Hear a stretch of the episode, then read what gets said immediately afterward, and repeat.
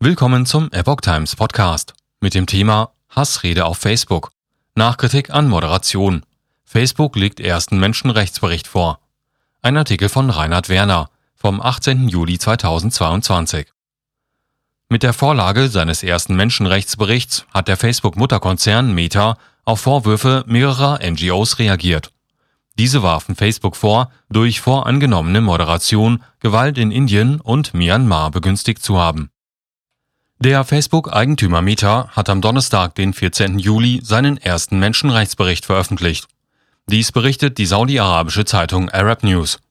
Zuvor war der Konzern mehrfach vorgeworfen worden, bei Online-Missbräuchen, die reale Gewalt in Ländern wie Indien und Myanmar angeheizt hätten, untätig geblieben zu sein. Der Bericht soll in Zukunft jährlich erscheinen. Menschenrechtsbericht fasst kritische Analyse eines Anwaltsbüros zusammen.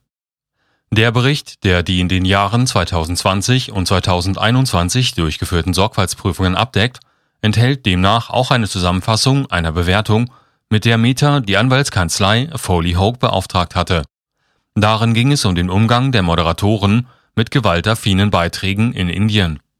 Westliche NGOs und Menschenrechtsgruppen vor Ort hatten diesen im Vorfeld mehrfach kritisiert. In ihrer Zusammenfassung erklärte Meta, die Anwaltskanzlei habe das Potenzial für hervorstechende Menschenrechtsrisiken im Zusammenhang mit Metas Plattformen festgestellt, einschließlich Befürwortung von Hass, der zu Feindseligkeit, Diskriminierung oder Gewalt aufruft.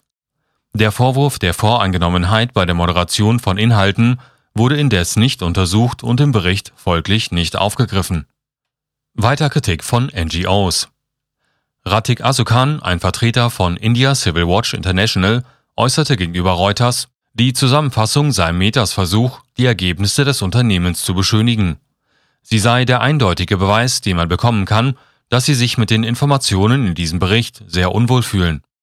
Deborah Brown von Human Rights Watch bezeichnete die Zusammenfassung ebenfalls als selektiv. Der Bericht bringe uns keinen Schritt weiter, wenn es darum gehe, die Rolle des Unternehmens bei der Verbreitung von Hassreden in Indien zu verstehen. Ebenso wenig helfe es, jene Verpflichtungen einzugehen, die erforderlich seien, um dem Problem zu begegnen. Meta soll hindu-nationalistische Politiker von Regeln ausgenommen haben. Indien ist der weltweit größte Markt für potenzielle Meta-Nutzer. Um sich diesen zu erhalten, so lautet der Vorwurf der Menschenrechtsgruppen, duldet das Unternehmen seit Jahren antimuslimische Hassreden.